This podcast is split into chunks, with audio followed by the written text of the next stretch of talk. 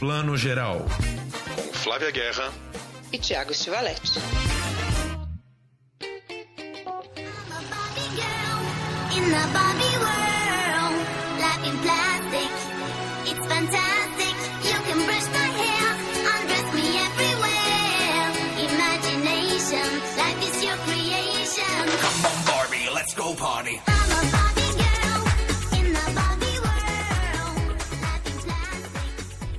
Bom dia, boa tarde, boa noite para você que está ouvindo o Plano Geral, seu podcast de cinema, séries e de tudo um pouco. Né? Hoje a gente tem muita coisa para falar. A gente vai ter assim pequenos comentários, mas que são cruciais, vão agitar esse ano cinéfilo. Indiana Jones em Cannes, o trailer da Barbie, entre outras coisas, estreias e entrevista. Hoje tem entrevista com o pessoal do O Pastor e o Guerrilheiro, muito bom, César Melo, ator, e o diretor Eduardo Belmonte, Zé Eduardo Belmonte. Tem outras coisas aí vindo, mas eu chamo aqui meu companheiro de todos os podcasts, todos os planos gerais. Bem-vindo, Tiago Stivaletti. Bom dia, boa tarde, boa noite. Bom dia, boa tarde, boa noite. Flávia Guerra, começando a semana segunda-feira, logo depois do feriado de Páscoa. Vamos começar falando um pouquinho de uma cerimônia que teve aí semana passada, que a gente sempre gosta de cobrir, de falar dela, porque ela acaba sendo um pouco um apanhadão de 2022 em cinema brasileiro e internacional, que é o Festival Sesc Melhores Filmes, né? Tá rolando no Cine Sesc, alguns filmes também na plataforma do Sesc Digital, mas principalmente lá na telona do Cine Sesc até dia 26. Teve a premiação, como sempre, tem os filmes gringos aí, né? Teve dois filmes muito marcantes que levaram tudo, que foram Tudo em Todo Lugar ao mesmo tempo, né? O filme que também venceu o Oscar. E o After Sun, que é um filme que já tá na MUBI, fez uma bela carreira nos cinemas. E no cinema brasileiro, Marte 1 de Gabriel Martins fez a rapa, né, Flavinha? 10 prêmios no total. Ah, eu achei lindo. Aliás, foram, foram premiações bem previsíveis no melhor sentido, né? Tudo em todo lugar ao mesmo tempo, sério, né? Até o Christian Malheiros, que é o apresentador, falou várias vezes: olha, gente, vou falar, mas a gente já sabe, né? E para o Marte 1 foi também, né? Claro que acho que o Marte 1 é um filme brasileiro dos mais queridos do ano passado, né? Mas é muito bom ver isso se confirmando, com o elenco sendo premiado também. E acho mais do que merecido. Que pena que o Oscar não enxergou esse pequeno grande filme que é Marte 1, né? Pois é, eu ia comentar isso. Em geral, o Festival do Sesc ele repete um pouco uma premiação que o filme já teve antes, né? O filme já está consagrado em outros eventos e também ganha o prêmio do Sesc. O que eu gostei do Marte 1 é que eu acho que o Sesc fe- acabou fazendo uma reparação para o filme, porque ele estreou no Festival de Gramado, né? Foi um filme com uma sessão super calorosa, era um dos favoritos ao festival, acabou não levando o Kikito de melhor filme, né? Perdeu para Noites Alienígenas, que também é um filmaço, comentamos ele aqui duas semanas atrás. E aí foi o escolhido do Oscar, que é sempre uma pequena grande vitória, todo mundo comemora, foi o filme escolhido para o Oscar, mas acabou não entrando nem na lista dos nove e tal, né? Enfim, então ele acabou não indo para o Oscar. Então a grande premiação, né, que consagrou e deu prêmios para o Marte 1 acabou sendo o Festival Sesc Melhores Filmes. Só lembrando aqui, ganhou filme, público e crítica, direção, roteiro e fotografia também público e crítica. E aí, só o prêmio da crítica de melhor atriz para Rejane Faria, que faz a mãe da família, e melhor ator para o Carlos Francisco, que faz o pai, né? Isso mesmo, acho mais do que merecido. Lá em Gramado, Ti, ele ganhou o prêmio do público, né, prêmio especial, né, roteiro e trilha sonora, mas não levou o melhor filme e estava difícil mesmo, como você falou, né? Entre Noites Alienígenas e o Mate 1 era difícil mesmo a escolha. Então eu acho que foi super lindo e os dois prê- prêmios, né? Os dois filmes premiados, o melhor do público, né? O, o melhor ator do público, na verdade, que foi o seu Jorge, que é o filme Medida Provisória.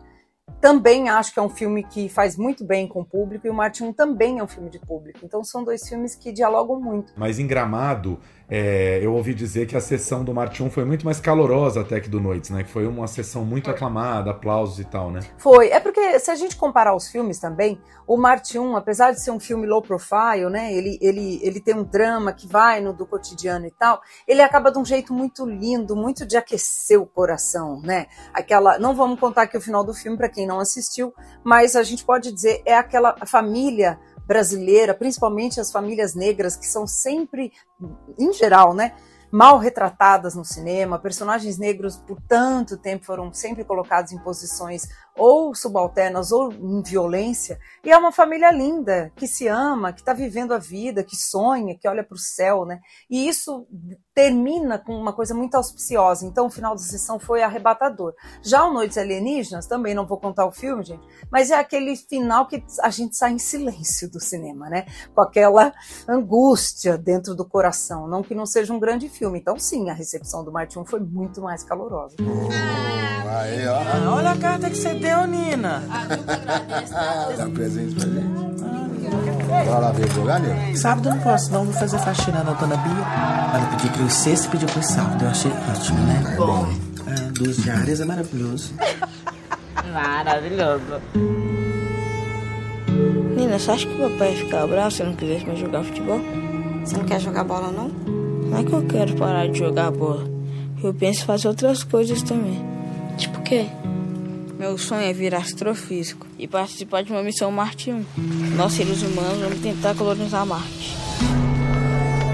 E essas mensagens aí? É namorada? Mais ou menos. Mas não é pra você contar nem pro papai nem pra mamãe, tá? Tá tudo bem, nega. Tá calada. Voltando um pouco para a cerimônia do Sesc, como você falou, né, o Marte 1 é um filme sobre uma família preta de classe média baixa, né? E, e a cerimônia ontem acabou, acho que não não totalmente intencional, mas acabou sendo uma cerimônia de celebração da negritude, né? O apresentador foi o Christian Malheiros, que todo mundo conhece aí, ou do filme Os Sete Prisioneiros, ou da série Sintonia, que é um sucesso na Netflix, ou de sessão de terapia, enfim. Teve uma homenagem bonita logo no começo ao Emanuel Araújo, que morreu ano passado, né? Diretor do Museu Afro Brasil, gravurista, ilustrador, blá, blá, blá, que é o autor do prêmio desenhado para a cerimônia do Sesc muitos anos atrás. E aí, além de toda a premiação do Marte 1, como você falou, tivemos Seu Jorge Thaís Araújo com medida provisória, Antônio Pitanga estava na plateia para apresentar o Tinnitus do Gregório Graziosi, que foi o filme de abertura, um filme que ainda está inédito nos cinemas, então teve muita coisa. E aí eu queria só lembrar uma coisa que eu fiquei muito impressionado, porque eu não sei se você sabia disso, mesmo nós, jornalistas que cobrimos cinema, eu não sabia disso, mas foi lindo, o seu Jorge. Estava lá, ano passado ele ganhou o prêmio da crítica e do público pelo papel dele no Marighella, não pôde ir na cerimônia, e ontem, né, na última quarta-feira, ele foi e aí ele, ele lembrou o Antônio Pedro, que é um ator que morreu recentemente, que foi homenageado no Em Memória, e lembrou da época que ele fazia teatro na UERJ, na Universidade Estadual do Rio de Janeiro, num grupo comandado pelo Antônio Pedro, e eu nem sabia disso. Seu Jorge já foi um morador em situação de rua e ele pulava o muro da universidade para dormir uh, lá no, no, no auditório, no anfiteatro, onde eles tinham as aulas de teatro. E o Antônio Pedro, né, um ator branco, foi lá interceder na universidade para que o seu Jorge pudesse dormir lá é, oficialmente, não mais ter que pular o muro às escondidas tal. Primeiro, eu não sabia dessa história, e eu acho muito emblemático como a gente vê, né? O seu Jorge é um cara que está brilhando aí há pelo menos 15 anos no cinema, e a gente olha e fala, ah, que o cara é foda, o cara é uma estrela, não sei o quê, e é muito louco perceber como é, pessoas pretas como o seu Jorge é, sempre vão vir de uma, de uma situação muito mais delicada do que os atores brancos da geração deles. Né? É, nunca, às vezes, nem sempre vai ser uma situação de classe média tal. É uma situação de penúria que você nem imagina, porque o cara hoje está brilhando, né? O cara tá nos Píncaros da Glória fazendo filme, cantando, músico reconhecido internacionalmente, já fez filme com o, com o Wes Anderson, né? Com esse povo todo. E aí você vê e fala que o cara já foi morador de rua, né? Ou seja, é, é muito louco como as oportunidades realmente são diferentes no Brasil. E eu acho que não tem como não dizer que quando um cara desse chega num estrelato e numa fama e num talento reconhecido como o seu Jorge, você vê que é um esforço quase que triplicado, né? É, racismo estrutural, né? Essa sociedade organizada em volta disso. É, a gente quer ver cada vez mais atores, atrizes, talentos, quem for, de todas as áreas, negros e negras, indígenas também, com histórias de vida bem estruturadas, né? Eu fiquei emocionada ontem com o discurso dele, de verdade. A gente está gravando um dia depois, né? E isso ficou comigo. Eu cheguei em casa pensando nesse discurso do seu Jorge. Eu acho que faz muita justiça a ele, né? Porque o seu Jorge muitas vezes é, é, é, apontado como um cara que é estrela hoje em dia, né? O episódio do, dele querer dar o um nome para o filhinho dele de samba foi super criticado, como se fosse uma coisa apenas é, um capricho de um cara que é estrela. E não, né? O, o samba é, também fez a vida dele, né? E eu achei uma, um gesto bonito e tal. Então, a gente não conhece a trajetória das pessoas, né? Como, como faz diferença? Não que ele deixe de ser talentoso, não seja mais talentoso por isso, mas a gente reconhece essa trajetória, né? Foi emocionante para mim. Foi, com certeza.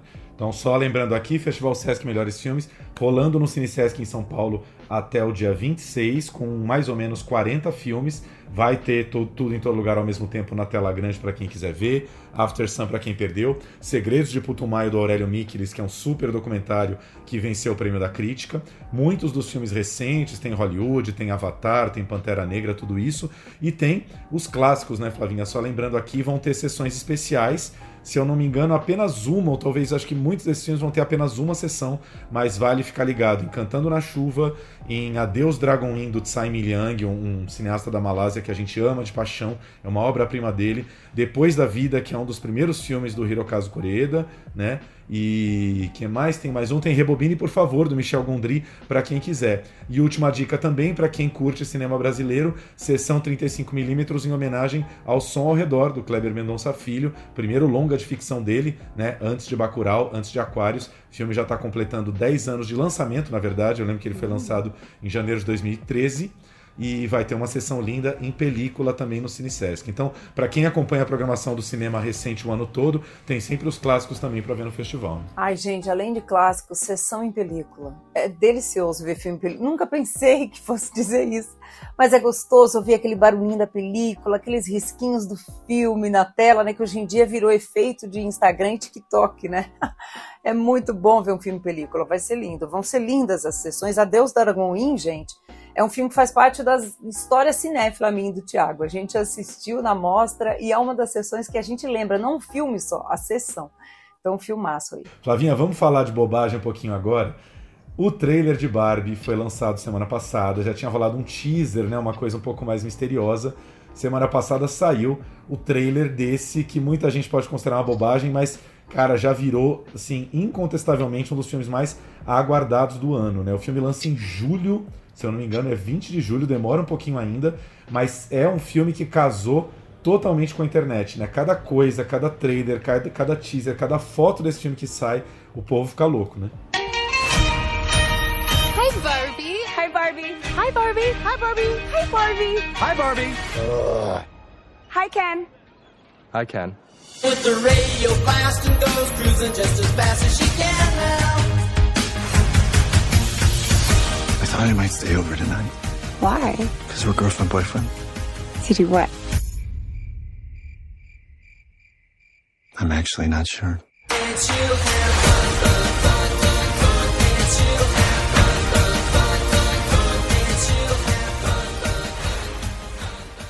eu acabei de fazer minha participação na rádio, né, na Band dessa semana, e o Eduardo Frumento, que eu amo, que é o âncora, ele veio me perguntar isso. Ele falou: gente, é Mario Bros chegando, é, é Barbie, o que acontece com Hollywood, que tá indo por um caminho errado, escolhas erradas. Eu entendi o que ele quis dizer, no sentido de que cadê os roteiros originais, né? Estão adaptando brinquedo, né, Barbie, sei lá, o jogo de videogame. Para quem não, não, não curte tanto esse universo, essa pergunta é muito pertinente.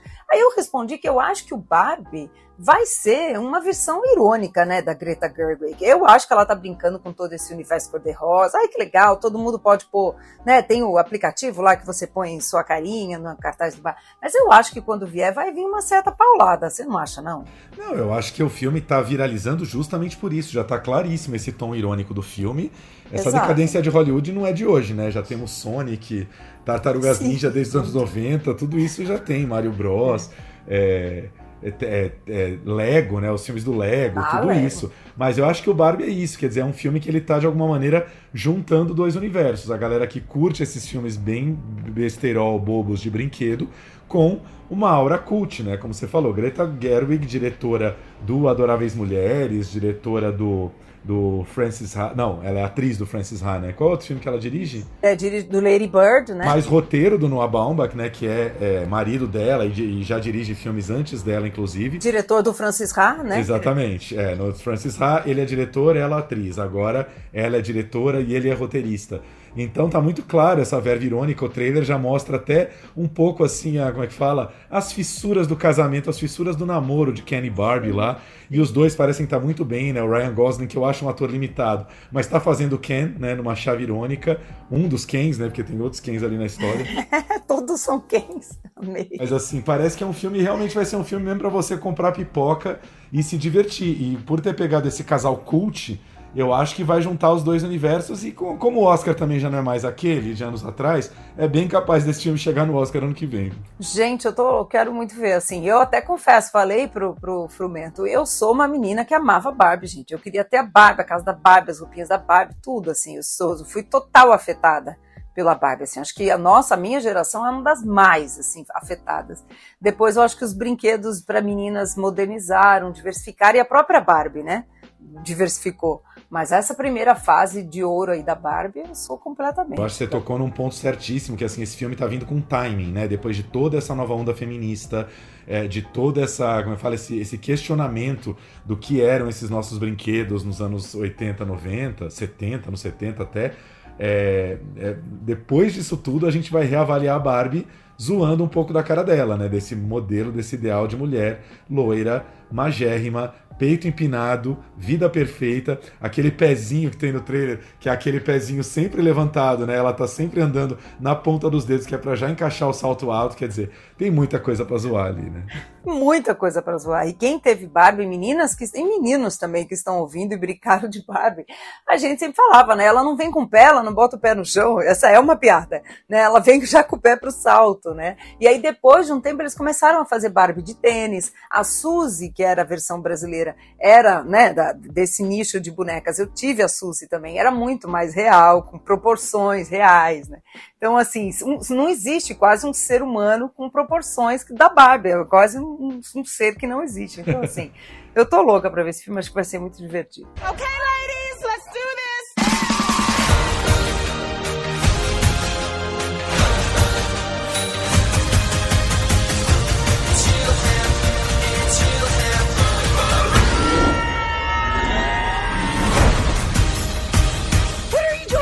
I'm coming with you.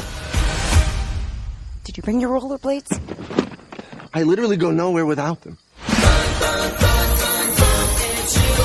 Oh, looks like this beach was a little too much beach for you, Ken. If I wasn't severely injured, I would beat you off right now, Ken. I'll beach off with you any day, Ken. Anyone who wants to beach him off has to beach me off first. I will beach both of you off at the same time. Beach both of us off? Nobody's gonna beach anyone off. Bom, é isso mesmo, confirmei aqui, 20 de julho, a estreia de Barbie, então ainda faltam aí uns, uns três mesinhos pela frente, né? Vai ser aquela sessão de imprensa concorridíssima, que vai juntar os críticos das antigas com todos os influencers, bloggers, todo mundo lá. Não, e ainda vai juntar as influências de maquiagem, de moda, de lifestyle. Nossa, vai ser o carro. Vai ter que fazer 25 sessões para cada nicho e vai ser animado. Haja marketing até lá, viu, gente? não é Haja. nada difícil entender o segredo do sucesso da Barbie desde já. É, junta, claro. junta muita tribo, junta muita gente. Flavinha, teremos notícias do Festival de Cannes aqui. Tem um aposentado, quase aposentado, semi-aposentado, retirado da aposentadoria chegando em Cannes, é isso? Pois é, uma pessoa que é muito famosa pelo seu bom humor e carisma, chamado Harrison Ford, né? É bom humor, carismático, loucamente, mas eu acho que assim, gente, Indiana Jones é outro segredo de sucesso, né? Estamos aqui mais um sucesso do cinema que não dá para entender. Quer dizer, dá, né? A gente também é a primeira geração que viu o, o Harrison Ford e o Indiana Jones na telona quando essa franquia saiu, né? E a gente entende essa magia, né? Eu também já adorei, gente. Aí pronto, adorei. O ano passado foi o Top Gun, esse ano é a volta do Indiana Jones, né? Pois é, menina, mas assim, né? Quantos anos tá o Harrison Ford? Nem fiz a conta aqui, mas assim, a, a primeira foto do filme que o, festi- o Festival de Cannes mandou pra gente já, dá uma leve assustada, pra você, porque é um senhor assim, né? Esperamos que, não sei exatamente o que, que vai ser, se vai ser um filme questionando aí, né, a terceira idade do, do, do personagem. Espero que não coloque o Harrison Ford em 500 mil situações de perseguição, situações físicas, porque enfim, né, eu acho que é uma franquia que não tem problema nenhum, assim, ela, ela, ela, ela continuar viva. Mas eu não sei se já não era um caso de, então vamos buscar um ator novo, né? Vamos, vamos ver o que fazer com esse personagem. É muito louco como Indiana Jones é realmente do Harrison Ford, né? E teve um filme que nem todo mundo viu esse filme, que ele já não foi assim esse sucesso absoluto, que é o Indiana Jones e a Caveira de Cristal, né? É um Sim. ano de que ano é o filme? A gente estava em Cannes lá, nem lembro de que ano é o filme agora. Já tem mais de 10 anos, né? Que tinha um pouco uma passagem de bastão ali do Harrison Ford pro Shia LaBeouf, como se ele fosse ser o jovem explorador. E o Shia também meio caiu em desgraça, né? Sumiu do cinema, tá, mas tudo bem. É, o filme também já tem um tempão, arruma um outro ator, né? Não, vamos ter Harrison Ford de novo. A grande novidade, por incrível que pareça, não é o Harrison Ford, e sim o diretor, que pela primeira vez não vai ser o Steven Spielberg, e sim o James Mangold, né? Um diretor que está em Hollywood há muito tempo. Então aí essa quebra também de não ser o, o Spielberg abraçando a sua cria aí, né? Porque até o Caveira de Cristal, anos depois, o Spielberg foi lá, a pedido do George Lucas, não pode deixar que eu dirijo. E agora vamos ver o que vai sair, né? Bom, esse novo Indiana Jones, né, Tiago, vai chamar Indiana Jones e a Relíquia do Destino. Vamos ver, porque de relíquias, essa franquia tá cheia, né? Não sei como é que eles vão renovar, boa pergunta, né? Eu gosto do James Mangold, né? Eu, eu adoro o John and Dune, que é a história de Johnny Cash. O Ford vs Ferrari tem um ritmo incrível, né? De ritmo ele entende. Então, assim, pode ser que seja interessante. Vamos ver como ele vai aproveitar o, o Harrison Ford, né? Que, de fato, não está naquela forma do Tom Cruise. Parece cruel a gente falando disso, parece um etarismo, mas a gente está falando isso porque é um filme de ação com muitas perseguições, né? Vamos ver como é que eles vão resolver essas cenas, né? I miss waking up every morning, wondering what wonderful adventure the new day will bring to us. Those days have come and gone. Perhaps. Perhaps not. I don't believe in magic. But a few times in my life, I've seen things. Things I can't explain. And I've come to believe it's not so much what you believe.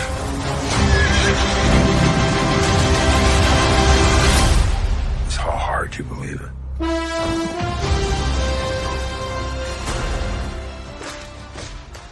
Só uma última notícia rápida de cinema brasileiro que eu ia dar, que eu achei super interessante. A gente recebeu esse release semana passada.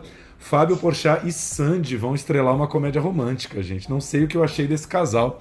Vamos ver o que, que vai dar. Comédia romântica, tendo aí Fábio Porchat né, liderando aí pelo lado da comédia e Sandy trazendo aí a sua mocinha para a comédia romântica. O filme se chama Evidências do Amor, direção do Pedro Antônio, não é isso? E é, uh, e é um, vai ser um roteiro inspirado na música mais popular da história da música brasileira, a música mais tocada, né? Ganhou já há alguns anos esse título de a música mais tocada em todos os lugares, nas rádios, etc., que é Evidências de Chitãozinho, Chitãozinho e Chororó. Ou seja, Evidências do Amor é o nome do filme e vai ser inspirado um pouco na música Evidências. Daí talvez a Sandy também, né? Seguindo um pouco a tradição Chitãozinho e Chororó. Gente, quero ver isso aí. Claro que vai ser engraçado, né?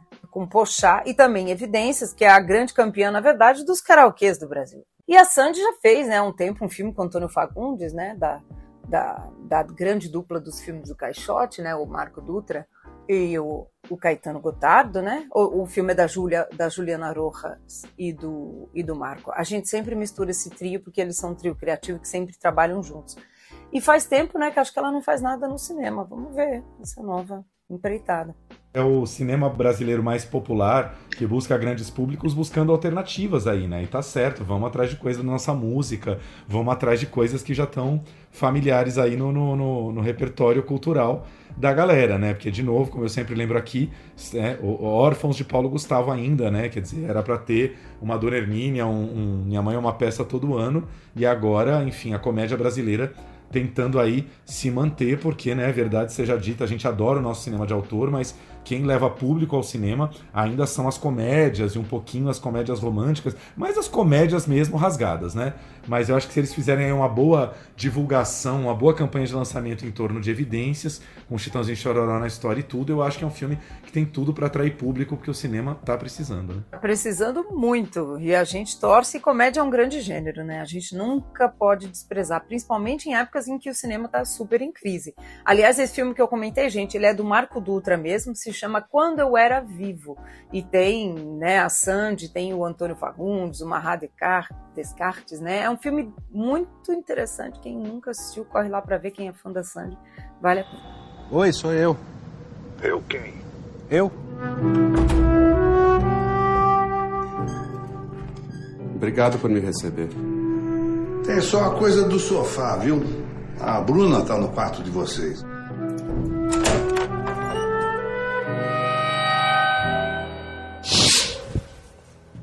Já tô acordado. Isso era da sua mãe. Onde você achou isso? Numa gaveta. Que gaveta?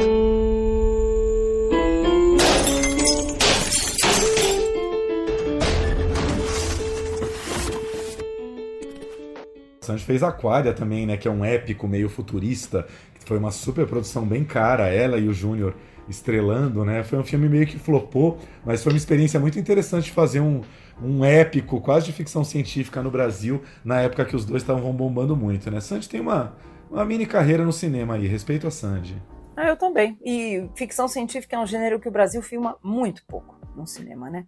Muito pouco. Série também pouco, né? 3% que abriu um caminho aí que eu achei que ia ser mais explorado e não tenho visto ser tanto, não, infelizmente. Só uma informação, gente, que eu lembrei, só juntando o cinema brasileiro, já era para ter falado lá na hora do, do, Sesc Melhores Filmes, mas é importante lembrar, o Marte 1 vai passar no Sesc, mas tá na Globoplay, tá? Só avisando para quem não viu o Marte 1 ainda e tem interesse, tá aberto lá na Globoplay, que a Globoplay acabou virando, tá virando aí o streaming com maior acesso ao cinema brasileiro, né? Não são todos os filmes que estão lá, mas tem muito filme recente, principalmente aqueles que têm Globo Filmes na história, que muito rapidamente acabam estreando lá. Então, para quem é assinante Globoplay, tá facílimo de ver. Flavinha, vamos falar de série? Bora. É bom também, né? A gente curte as séries. Vamos falar de uma série da Apple que eu tô apaixonada. Gente, já maratonei porque eu entrevistei o elenco e é uma série bem interessante, porque ela tem um, uma premissa, parece muito simples, assim, a direção de arte dela, tudo, não é nada muito rebuscado.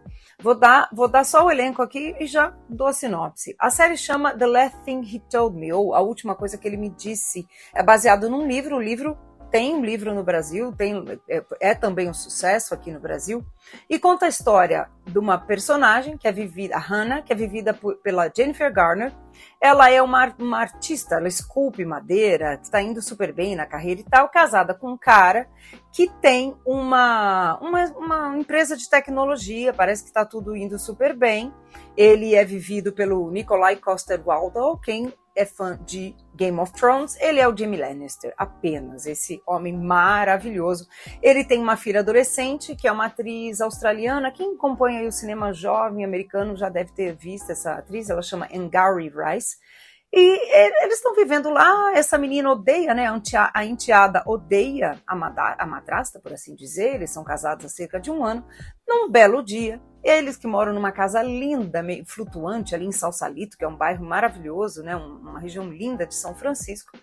Ele desaparece do nada, sem deixar traços. Deixou só um bilhete para ela dizendo: proteja a minha filha e para a filha ele deixou um recado também de amor e tal e some, porque a empresa foi né, invadida, assim, né, ocupada pelo FBI. A empresa deu um super golpe nos investidores. O dono dessa empresa foi preso e a gente acha que o marido dela, que é um dos grandes cabeças ali dessa empresa, também está fugindo disso. E aí a gente vai descobrindo ao longo dos episódios, Thiago, que não, que na verdade tem uma outra história por trás, que eu não vou ficar aqui contando, porque é um, é um, é um thriller de mistério e quem vai investigando isso e indo atrás das histórias são as duas. É a personagem da Jennifer e a enteada. Elas vão atrás dele, na verdade, porque elas acreditam na inocência dele, apesar de tudo parecer ser o contrário.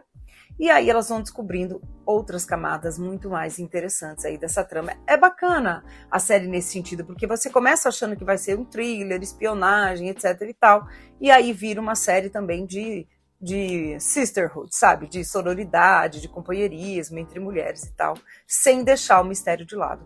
Achei a série bem, bem construída, assim, simples, mas com esse elenco estelar, né? I haven't heard from Owen in 24 hours. Your husband is not who you think he is. What defines you? What defines you?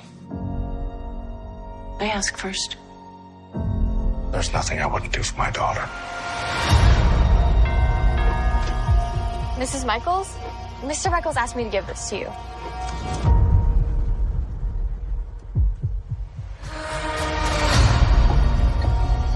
Sorry, ma'am. The building's closed. My husband works inside. I'm trying to reach him. I haven't heard from Owen in 24 hours. Where's my dad? I don't know. What is that?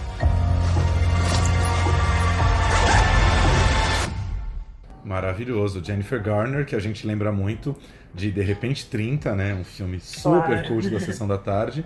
Foi casada com o Ben Affleck, né? E fez uma série que eu não vi na época, que é é uma série de antes da, da era de ouro aí das séries, ou é muito antes do streaming, né? Era uma série que, que a galera via na TV paga, que é o Alias, né? Que já era uma série de espionagem, assim, né? Ela era a grande estrela de Alias, que teve muitas temporadas. Nem teve tradução no Brasil, chamava Alias mesmo aqui, né? Então, pelo que você tá falando, é uma série que mistura um lance de espionagem de suspense, mas também com alguma coisa de drama, de dramático ali da vida da personagem dela. Exatamente. E eu acho que esse é o, o, o punch aí dessa série, né? Porque série de espionagem, fraude, corrupção, assim, a gente já viu tantas, né? Com personagens femininos mais interessantes e também uma série de família. No fundo, é uma série de família. Então é legal que tenham esses gêneros misturados, né? Vamos ouvir um pouquinho só a Jennifer falando. É em inglês, gente, mas basicamente ela tá contando como que é para ela essa construção, né? De ser uma série que, apesar de tudo, é sobre duas mulheres aprendendo a se entender e a se, se a colaborar, a viver junto.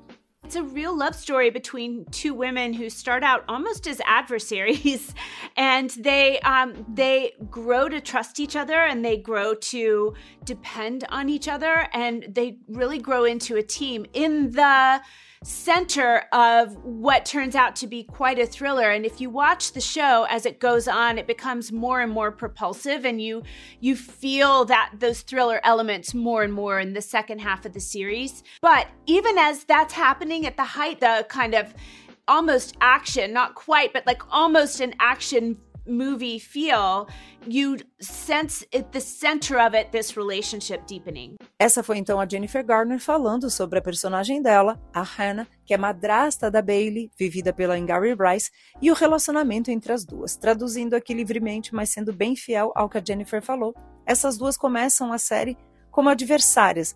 Não conseguem trabalhar juntas em casa, por exemplo, né? não conseguem ter uma boa relação. Mas depois de que tudo isso acontece, elas vão aprendendo a confiar uma na outra, a trabalhar em, em equipe, a depender uma da outra. Então essa relação vai se aprofundando.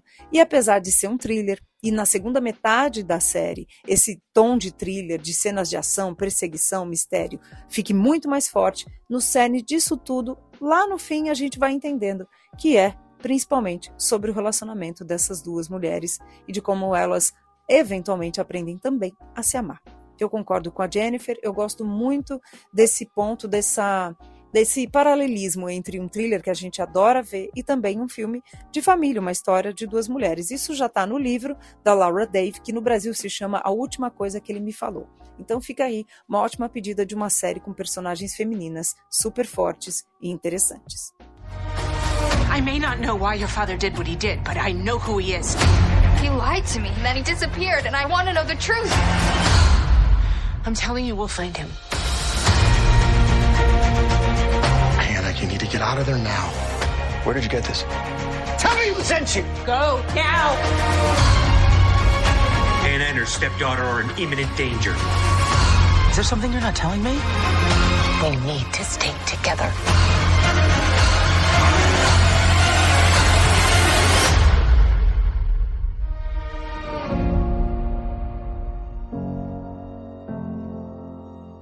Que dia entra a série na Apple TV Plus, Flavinha? Estreia dia 14 de agora no final dessa semana, dia 14 de abril, tá na Apple TV no Brasil e no mundo todo, né? Então dá para acompanhar, os episódios vão indo semanalmente, né? A Apple também está adotando essa estratégia e aí depois fica tudo para assistir no streaming quando acabar, né? Essa estreias dos episódios.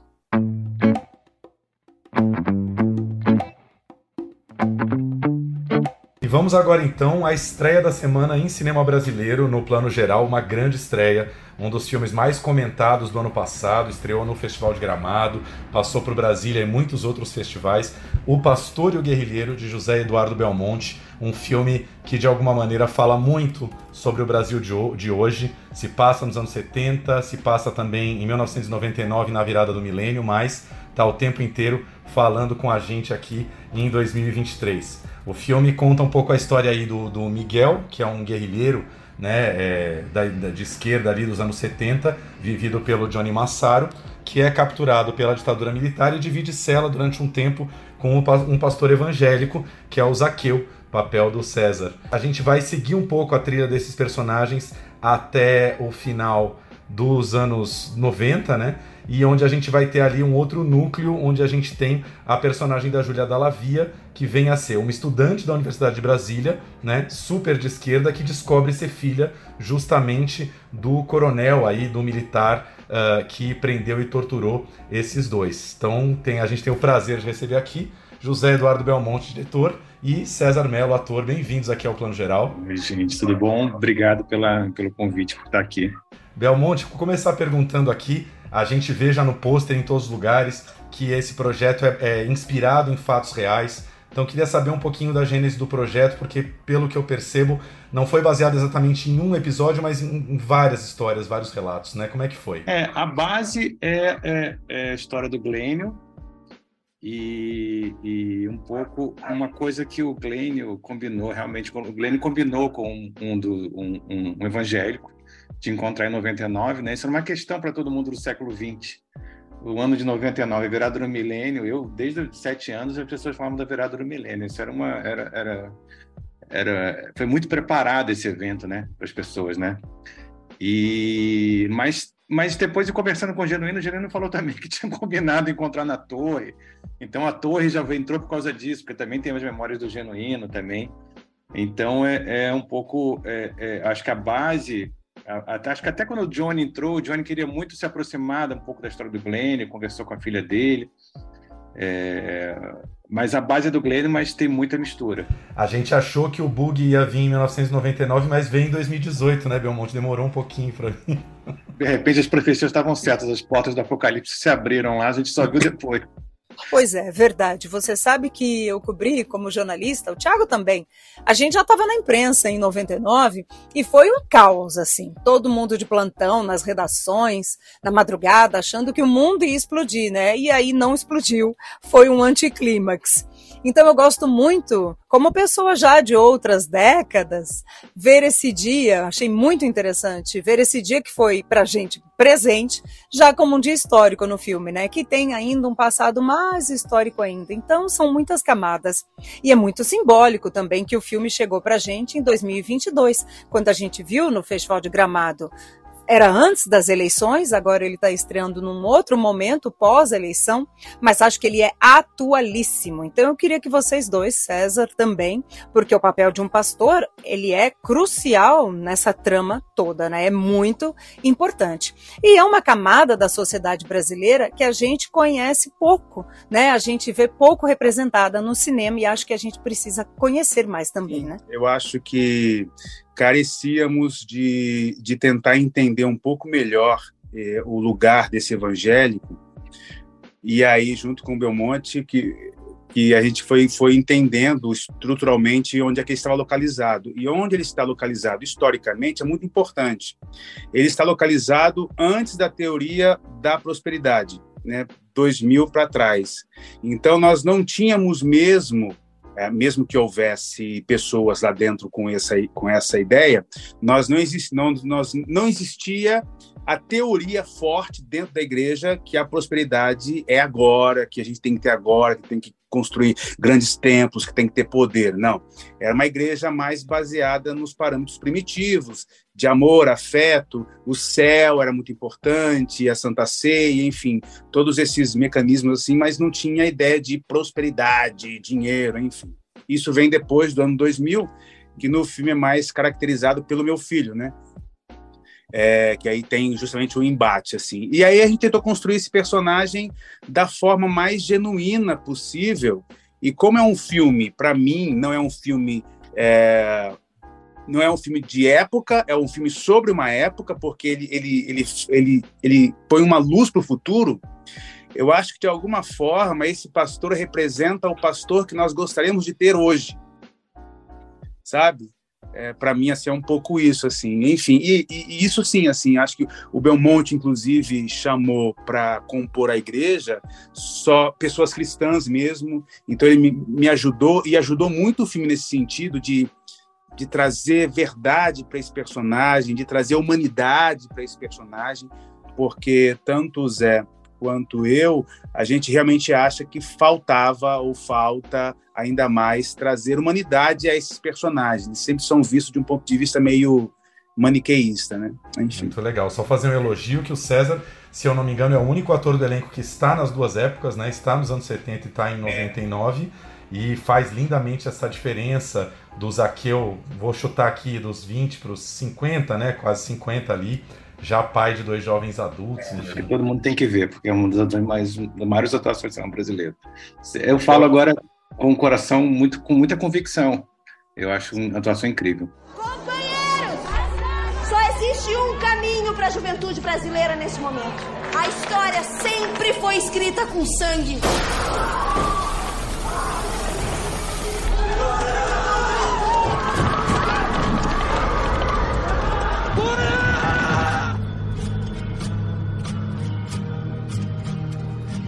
Tô procurando o contato de um ex-aluno. Você sabe o ano que ele entrou na universidade? 66. Companheiros, eu escolho a luta armada porque alguma coisa já morreu. A luta armada significa renúncia da própria vida. E se hoje eu vivo é para lutar. Se tiver algum imprevisto no caminho, engole o mapa ou desembucha. Certo? Belmonte, queria te perguntar, não sei exatamente a sua idade, a Flávia já entregou um pouquinho a nossa idade, que nós já estávamos no Festival de Brasília vendo Meu Mundo em Perigo e a Concepção, então estamos todos aqui, acho que o César é o mais jovenzinho aqui da turma, talvez. Mas eu queria te perguntar o seguinte: esse filme tem toda essa parte dos anos 90 com a Júlia Dallavia na Universidade de Brasília, recuperando a memória do Miguel, do personagem do Johnny de anos atrás. Eu queria que você falasse um pouquinho da, da sua juventude de Brasília, como é que, como é que era para você, jovem, é, qual era esse clima em Brasília, é, se você já sentia um pouco essa, essa divisão ideológica que está tão escancarada hoje, você estudante, é, como é que era essa sua, essa sua vida política, a sua percepção, percepção política aos 20 anos? É, é, muitas questões. Eu tô com, vou fazer 53. Eu posso não ter problema com a idade, não. Eu tô já, jovem, eu jovem, menino tava, de tudo. Eu, eu fiquei seis anos na Universidade de Brasília. Eu, eu entrei em 80, eu, segundo semestre de 88, saí segundo de 94. É, então eu tô quase, sou quase contemporâneo da Juliana do filme. A Juliana seria minha caloura se, se ela tivesse lá. É, eu, eu acho que todas as questões que acabaram é, é, aflorando, né? Não sei se aflorando é a melhor palavra, mas acabaram surgindo, é, elas sempre tiveram ocultas, né? Na verdade, o que ficou foi escancarado, mas sempre estavam ocultas, né? É, tanto que a gente foi fazer uma pesquisa, porque a discussão de cotas começou um pouco quando eu estava saindo. Um dos professores que era um professor de rádio da comunicação que é o professor Nelson, que ele é até citado, né? Ele, ele, ele era, era, era um cara que começou esse movimento, e aí a gente foi ver o um documentário, por exemplo, é, sobre isso, que fizeram da época de 99, a NB fez um documentário.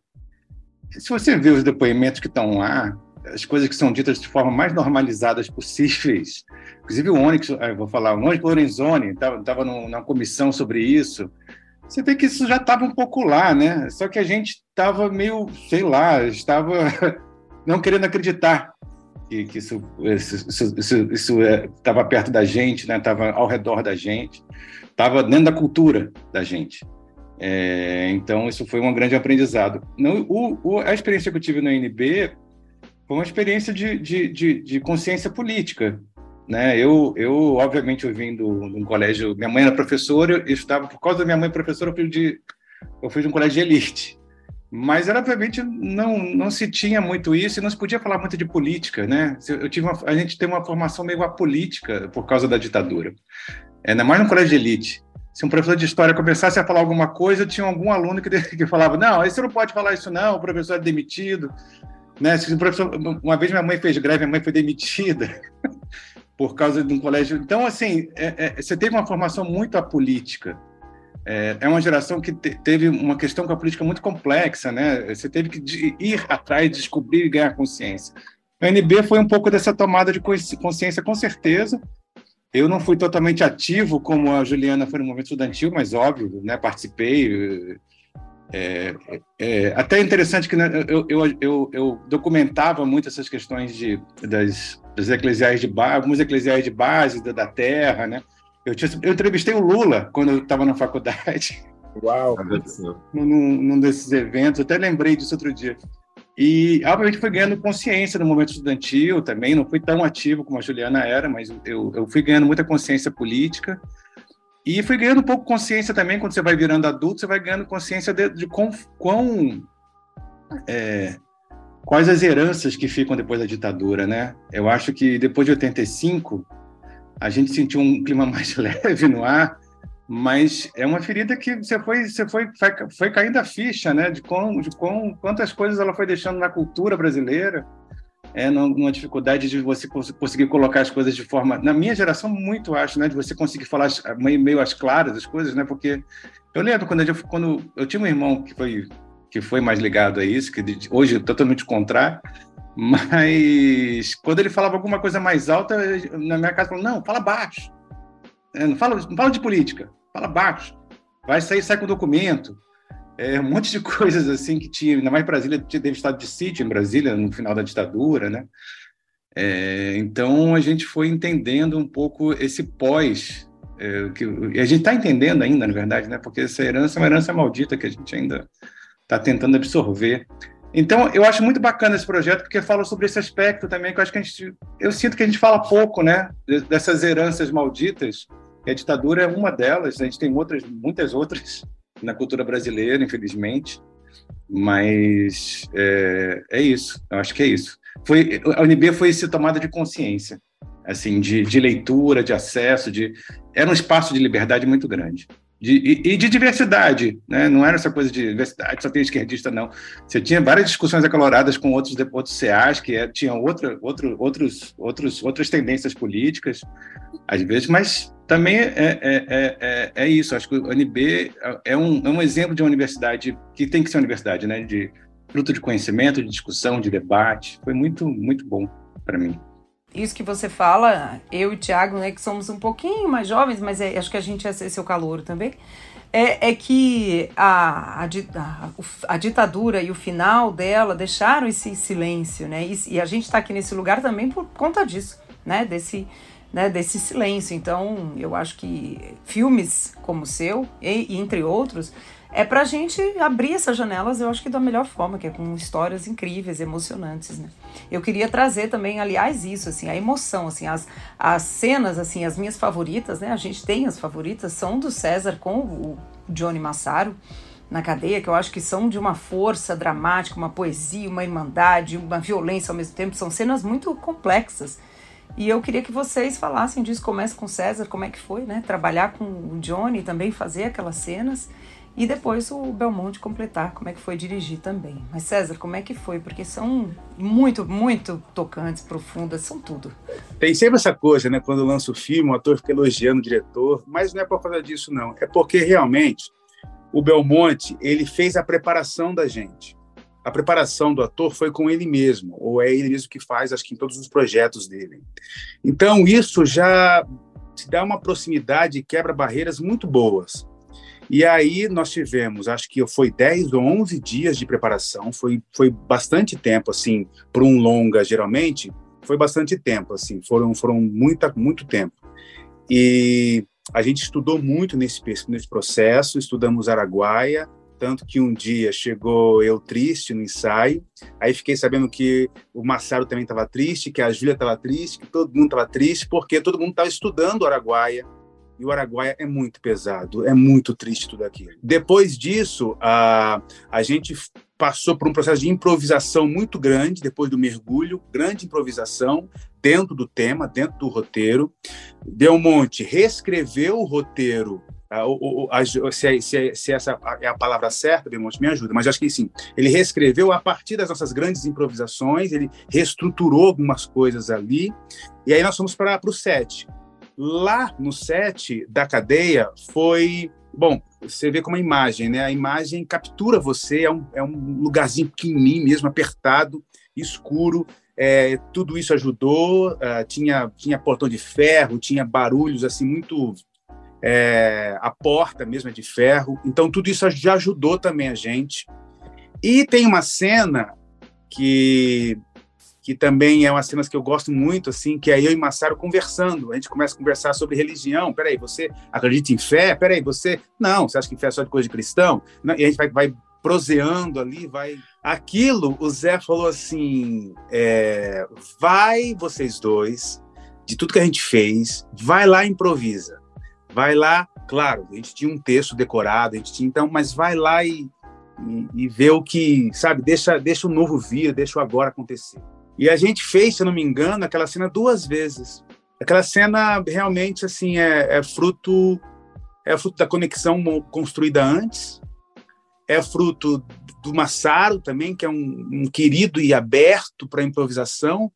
É, a gente estava muito muito aberto um para o outro, muito aberto para acontecer a cena. Eu estava muito empolgado de estar naquele filme, estava muito feliz de trabalhar ali, sabe? É, enfim, e aí saiu aquela cena que eu gosto muito também, gosto muito também, assim, eu sou fã dela, assim. Muito legal.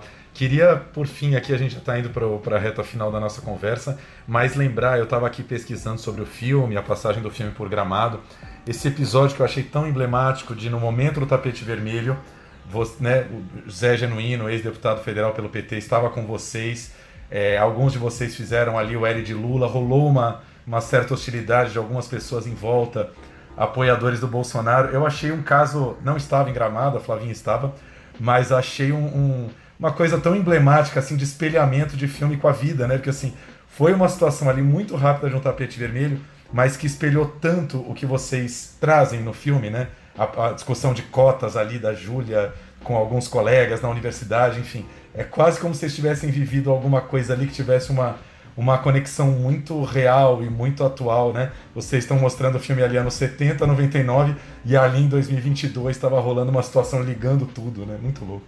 Eu acho que as pessoas às vezes perdem as oportunidades de conseguir ver as coisas nas suas complexidades, né? Eu mostrei esse filme para muitas pessoas. A gente mostrou, inclusive, uma coisa linda que aconteceu nesse processo, que foi para 10 mil estudantes de escolas de, da rede pública, universidade e ginasial, que chama o segundo grau agora, né? Ginasial, né? Olha como estou velho. E, Quer dizer, e... o fundamental e o ensino médio. Isso, Eu também médio. sempre obrigado. confundo. Fica tranquilo. Obrigado. Fica tranquilo. Ensino médio. Obrigado, desculpa, gente. Eu, eu, eu, eu ainda tem memória para o gente, ainda, que também atrapalha. A gente, é, a gente é vintage, tá tudo certo. Não, mas o, o, o, e algumas pessoas que, que foram, foram coisas muito fortes, assim. Algumas pessoas falaram assim: esse filme fala. Eu sou uma pessoa de direita, esse filme fala muito para mim. É, porque como é que pode é, é, é ter virado, né? É, como as pessoas que eram liberais, conservadores, puderam apoiar isso? É, e várias, várias pessoas também que não sabiam nem que houve ditadura, de ter uma ideia, assim. não entendiam a complexidade, o detalhe do que, que foi isso. Então, eu acho que às vezes as pessoas vão muito num signos, né? Reduzem, né? Ah, artista, não sei o quê Acho que, na verdade, a gente nem fez o L no começo, foi uma pessoa que gritou lá e, e aí, aí, e aí generalizou, virou um debate público. Mas aí vale também o Ibrahim Suede já falava, né? Os cães ladram e a caravana não para. Então a gente foi. E foi lindo também, porque depois na sessão teve muito acolhimento. Mas acho que é, é, é a gente é, é um momento que a gente está vivendo, que a gente está, mais que a polarização, polarização não é algo ruim, polarização é bom. É, a questão é como está lidando com isso, né? É, como o discurso de ódio é, e a falta de, de, capacidade de ver o outro, querer entender o outro, né, na sua complexidade, que a gente perdeu. Quer dizer, nunca foi bom, mas agora se perdeu muito, né? É, e acho que o filme fala muito sobre isso. Né? O, o, pastor é um pastor liberal, digamos assim, por pensar, né? não é um, não, não é um, não é um esquerdista nosso pastor, é um cara liberal, até um conservador, né? Tem, briga com o filho, porque o filho quer inovar, quer botar rock, quer botar rock nos, nas, nas, músicas da harpa, ele não gosta. Mas é um cara que está aberto a entender o outro, porque a fé dele trabalha nessa lógica também, de entender o outro, de acolher o outro. É, então acho que a gente está perdendo muito isso. Eu acho que o filme é muito complexo. As relações construídas são muito complexas, mas de cara se eu vou dizer, se eu for dizer uma coisa que para mim é muito fundamental no filme, eu diria exatamente isso assim. São seres humanos que estão em lados opostos, mas é, existe uma frase do Dias Gomes que ele fala assim: existe um mínimo de dignidade que não se troca por nada, nem mesmo por sol. Então, é, acho que os dois têm isso, sabe? É, eu acho que o filme lembra a gente de que existe um mínimo de dignidade que a gente não troca. E mesmo pensando de lados opostos, existe um lugar de humanidade que a gente não pode perder. E o filme fala disso, sabe? Eu acho isso, eu acho isso genial. Assim. Acho que chega em boa hora e acho que chega, acho que inclusive chega um filme mais aberto. Acho que pós pós Bolsonaro, as pessoas ficam pelo menos um pouco mais abertas ao filme, inclusive, assim, sabe? eu acho que estrear esse filme com o Bolsonaro ia ser muito triste. Porque, enfim. Está sendo um ano um pouquinho mais tranquilo, né? E propício ao diálogo, eu acho, mais, pelo menos mais do que antes, sabe? Um pouco mais, um ano de um pouco de respiro, né? Então, é. muito bom que está chegando agora, assim, que a gente está num outro espírito de reconstrução, não à toa é a palavra aí, né, de ordem do atual, do atual governo, né? Acho é. que em todos os sentidos, nem usando do governo, mas acho que essa palavra foi muito bem escrita, reconstrução de diálogo, de entendimento e de histórias, né? Então, que bom. Obrigada, queridos. Queremos agradecer muito aqui a conversa com vocês. Na apresentação é tanta coisa para falar de vocês que não dá para falar na entrada, eu vou falar na saída aqui. O Belmonte, só lembrando que dirigiu o Alemão, o Alemão 2, que é um filme que tanta gente viu, faz cinema, faz televisão, fez Carcereiros Filme, Carcereiros Série. E o, e o César, que está começando um caminho lindo aí no cinema, foi o Dr. Gama do Jefferson D, né? E agora nesse papel incrível. Então, só lembrando aqui, o Pastor e o Guerrilheiro nos cinemas a partir dessa quinta-feira. É isso. Obrigado, queridos. Gente, beijo enorme para vocês. Beijo, Zé. Obrigado, gente. Obrigadão. Um beijo para vocês Valeu, também. Queridos. É isso, gente. Fiquem então com as nossas dicas aí durante a semana. Um beijão para todo mundo e até a semana que vem. Até. Esses dias eu trouxe à memória algo que eu realmente queria ter esquecido há muito tempo. A gente se conheceu na prisão nos anos 70.